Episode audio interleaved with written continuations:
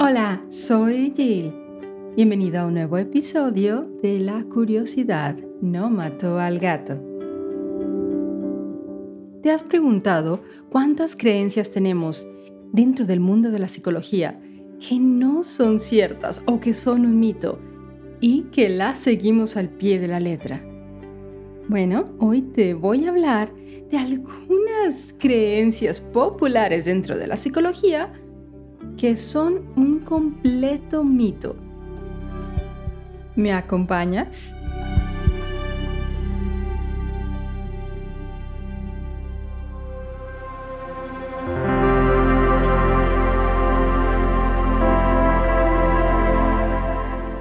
¿Por qué tantas creencias de la psicología pop, no científicas, no verificables y a veces rotundamente refutadas, entran en la conciencia cultural y luego se quedan ahí, firmemente adheridas por lo que parece ser el infinito? Según los psicólogos Scott O. Lillingfield, Stephen J. Lynn y John Ruscio y Barry L. Bernstein, autores de 50 mitos de la psicología popular, muchas de las peores creencias de la psicología pop comienzan cuando un estudio psicológico se malinterpreta o se saca de contexto específico. A partir de ahí, los mitos psicológicos pop inexactos se compran y venden en forma de libros y grupos de autoayuda o pasan a formar parte de las deliciosas desventuras de las narrativas de Hollywood. Y una vez que llegan a Hollywood, las falsas creencias de la psicología pop están aquí para quedarse. Las amamos, las apreciamos, nos aferramos a ellas incluso a pesar de las crecientes pruebas científicas que demuestran lo contrario. Por lo tanto, hoy te voy a hablar de las creencias más absurdas de la psicología pop que persisten en la actualidad. Creo que es hora de que nos eduquemos.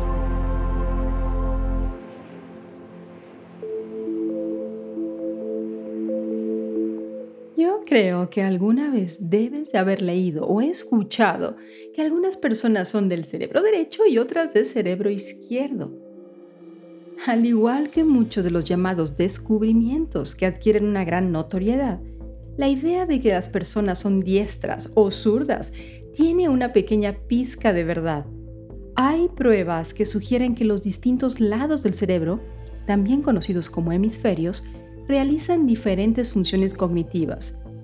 Y los diferentes hemisferios del cerebro son relativamente mejores en diferentes tareas cognitivas que los demás. Por ejemplo, el hemisferio derecho es mejor para tratar el espacio general y el izquierdo para comprender espacios específicos. Sin embargo, los dos hemisferios están conectados a través de una compleja red de vías neuronales y trabajan juntos para conseguir cosas.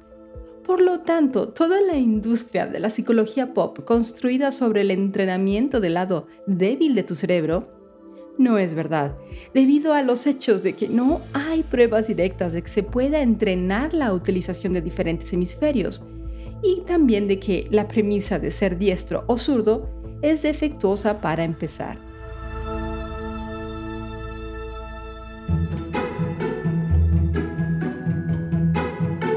Te han dicho que si tienes estrés, cuidado con tu estómago porque podría darte una úlcera.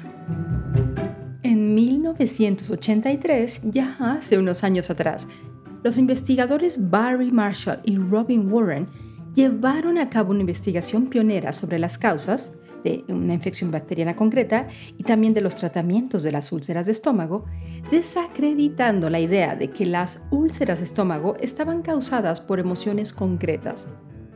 Ganaron el Premio Nobel de Medicina por su trabajo en el 2005. Sin embargo, aunque la comunidad científica desmintió la relación entre el estrés y las úlceras de estómago a principios de los años 80, la idea de que ambas cosas están directamente relacionadas persiste en la actualidad. De hecho, esta creencia se remonta a Freud, uno de los principales defensores de la conexión entre estrés y úlcera. Aunque hay algunas pruebas que sugieren que el estrés puede contribuir indirectamente a la aparición de úlceras, Por ejemplo, al fomentar comportamientos que la exacerban, como beber y no dormir, la idea de que el estrés crea por sí solo úlceras de estómago fue desmentida hace décadas. Así que si te lo vuelven a decir, mejor asegúrate de no beber bebidas alcohólicas, dormir mejor y comer bien.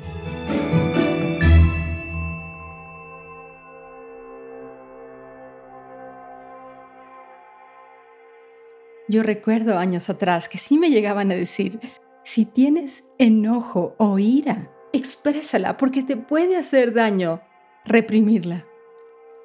Bueno, muñecos para el estrés, sacos de boxeo solo para desahogarse y bueno, hay toda una industria terapéutica basada en la creencia de que expresar la ira es saludable y hacer lo contrario es profundamente bueno, insalubre. Pero en esta escuela de pensamiento, la idea es que la expresión de la ira es una forma terapéutica de catarsis y que si no gestionas tu ira, acabarás explotando cuando no lo esperes. Sin embargo, la investigación real sugiere lo contrario. De hecho, las investigaciones sugieren que podemos volvernos adictos a la excitación que nos produce expresar nuestra ira, de tal manera que nos enfadamos más a menudo porque nos gusta la sensación.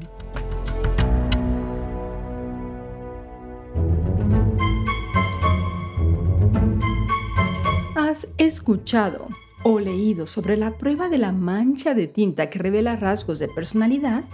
Bueno, este test se llama Rorschach. Sí, es aquel en el que interpretas las manchas de tinta y eso revela algo de ti se basa en la idea de que proyectamos aspectos clave de nuestra personalidad en estímulos ambiguos, como las manchas de tinta. Es una técnica psicológica habitual en la televisión y el cine populares, y a estas alturas es probablemente más famosa por su curiosa mística que por su poder predictivo real. Desde la década de 1970, los científicos han dedicado estudios de investigación a la cuestión de si el tipo de modelado proyectivo que el Rorschach pretende captar tiene alguna base. Y la investigación controlada no ofrece prácticamente ningún apoyo a la idea de que lo tiene. De hecho, la prueba de la mancha de tinta hace que los individuos parezcan psicológicamente perturbados incluso cuando no lo están. Y algunas investigaciones sugieren que cuando se combinan con otros métodos de prueba, las pruebas de Rorschach disminuyen la capacidad de un psicólogo para diagnosticar con precisión. Así que, si algún día quieres leer de tu personalidad con este tipo de test, yo creo que lo mejor es que pases de él porque no va a ser nada predictivo ni real.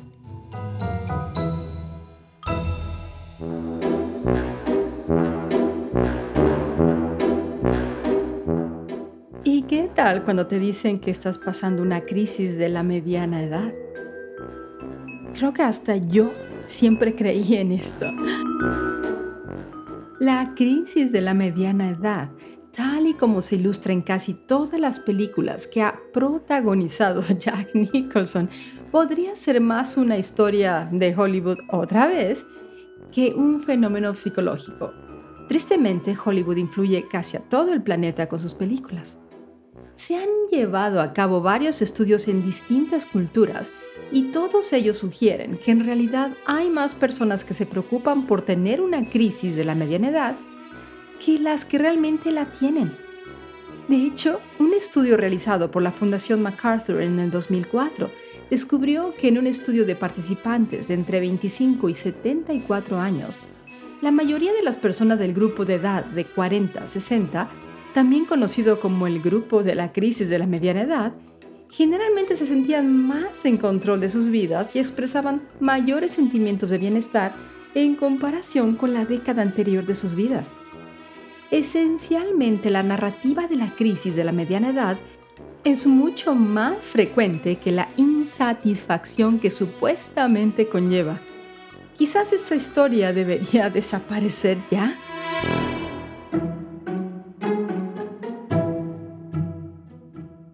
Tú siempre sigues tu primer instinto y te ha dado buenos resultados?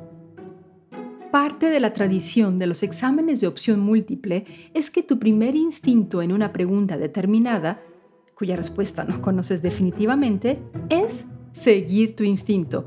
Volver atrás y cambiar la respuesta probablemente disminuirá tus posibilidades de acertar. Resulta que en realidad lo que ocurre es lo contrario. Se han llevado a cabo más de 60 estudios diferentes, todos ellos con la misma conclusión las probabilidades de acertar una pregunta de opción múltiple de la que no estás seguro aumentan cuando vuelves atrás y la cambias. El problema es que esta estrategia solo funciona si tienes una buena razón para creer que tu primera opción de respuesta es incorrecta.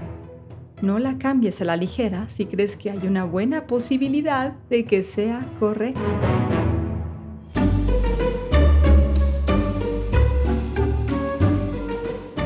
Crees que exponer a los bebés a la música clásica les hará más inteligentes?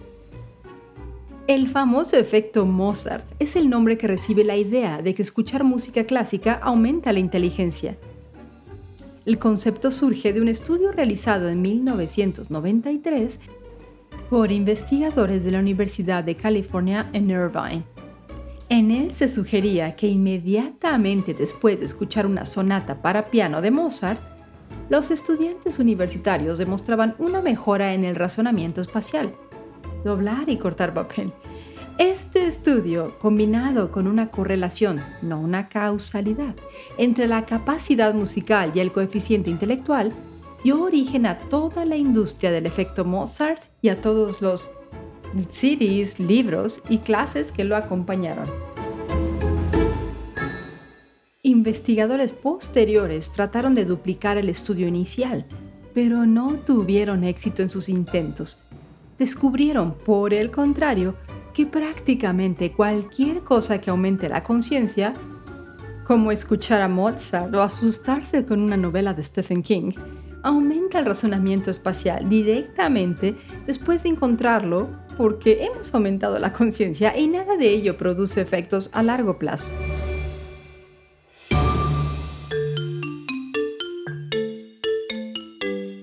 Yo me acuerdo de la popularidad del libro Los hombres son de Marte, las mujeres son de Venus. ¿Lo llegaste a escuchar? Bueno, existe un mito muy persistente y popular según el cual los hombres y las mujeres se expresan de maneras totalmente diferentes, lo que crea una brecha interplanetaria entre ellos en términos de comunicación. Sin embargo, Diversos estudios realizados a principios de la década del 2000 sugieren que esto no es así en absoluto. No solo las diferencias de comunicación medibles son muy pequeñas entre los géneros, sino que también es insostenible atribuir ciertos estilos de comunicación a las diferencias biológicas entre los sexos. Las diferencias de poder entre los sexos y las diferencias en la crianza de las niñas y los niños en términos de comunicación presentan explicaciones alternativas.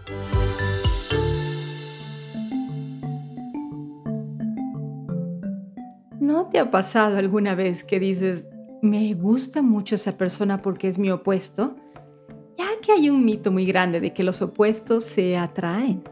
En realidad no es así.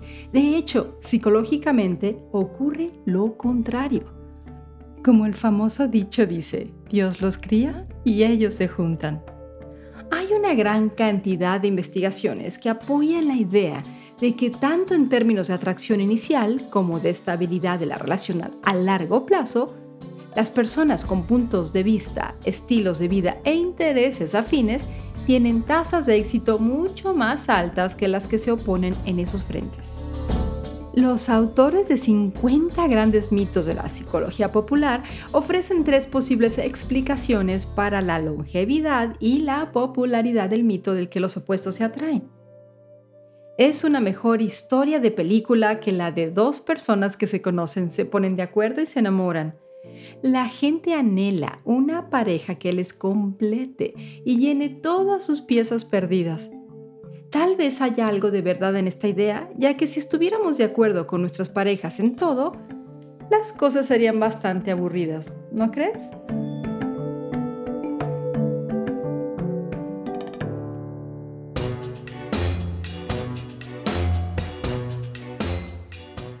Otro mito muy interesante es el de las pruebas de detección de mentiras, las que descubren con precisión las falsedades. La cuestión es que no hay pruebas científicas que apoyen la idea de que la mentira produce un conjunto coherente de respuestas fisiológicas. De hecho, las investigaciones sobre la conexión entre el lenguaje corporal la mentira y nuestra capacidad para discernir la falsedad a partir del lenguaje corporal demuestran que en realidad somos increíblemente malos a la hora de discernir a los mentirosos a partir del aspecto o la actuación de las personas. Eso de que alguien no te mira los ojos cuando está mintiendo no está fundamentado por la ciencia en absoluto. Las pruebas poligráficas se basan en la idea de que durante el interrogatorio un sospechoso demostrará una serie de indicios fisiológicos como sudoración, ojos desviados y aumento del ritmo cardíaco, a partir de los cuales un examinador puede discernir la culpabilidad o la inocencia. Esta premisa ignora el hecho de que muchas personas encarnan diferentes líneas de base para todos estos indicadores algunas personas simplemente sudan independientemente de la culpabilidad o la inocencia. Y hay pruebas que sugieren que los examinadores son víctimas de su propio sesgo de confirmación cuando se trata de interpretar los resultados del polígrafo.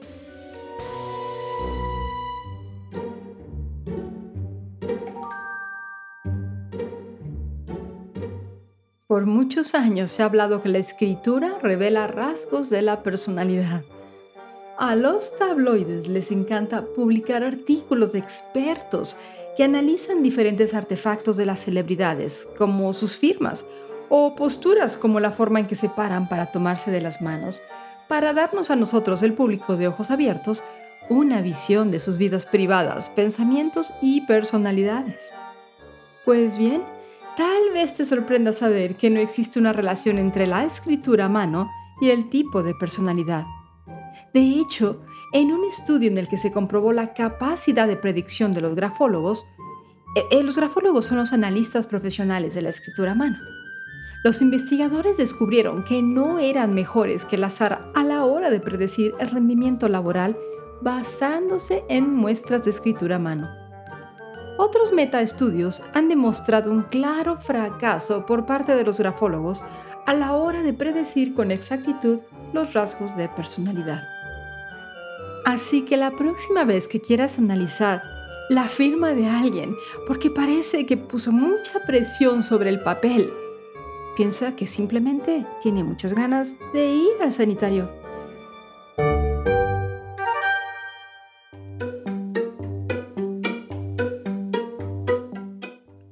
otro mito, existe la creencia generalizada de que tanto la idea de que la baja autoestima crea problemas psicológicos como su opuesto, que la alta autoestima conduce a la salud psicológica y al éxito, son ciertas. Revisión del 2003 de más de 15.000 estudios sobre el tema, Roy Baumeister, Jennifer Campbell Joaquin Kruger y Kathleen Bowles descubrieron que la autoestima está mínimamente relacionada con el éxito personal y que la baja autoestima no está consistentemente relacionada con el tabaquismo, el abuso de alcohol o el abuso de drogas. Otras investigaciones muestran incluso que los niños con una autoestima exagerada se alteran y se vuelven agresivos cuando se pone en duda su superioridad. Quizás el realismo sea la mejor medicina.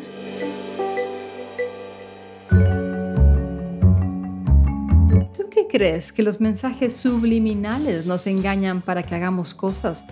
¿O nos han engañado con ese tema por mucho tiempo? Te voy a decepcionar, pero con muchísimas investigaciones se ha llegado a la conclusión que los mensajes subliminales no existen. Los anunciantes no pueden engañarnos para que hagamos cosas en contra de nuestra voluntad consciente, introduciendo mensajes secretos en nuestro subconsciente a través de los anuncios. Esto no existe y hay una gran cantidad de investigaciones que desmienten su existencia. La mayor razón por la que los mensajes subliminales no son un método eficaz para lograr el control del pensamiento?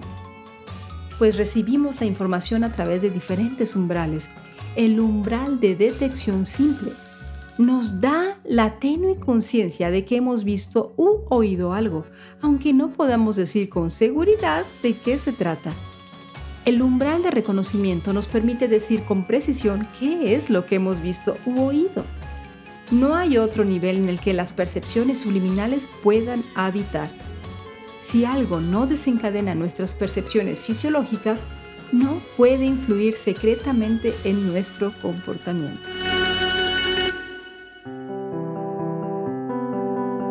Ahora hablando de influencia de comportamiento, pues sí nos pueden, no la palabra engañar, pero sí nos pueden manipular para que podamos creer cosas por mucho tiempo, como todos estos mitos que te acabo de contar. Y hay muchos más, pero al menos estos son algunos de los pocos y más populares que existen todavía alrededor de nosotros. Pero espero que esto ayude a tomar más conciencia y que no nos dejemos llevar por todo lo que nos cuentan, por todo lo que leemos y lo analicemos un poquito más. Hasta el próximo episodio de La curiosidad no mató al gato.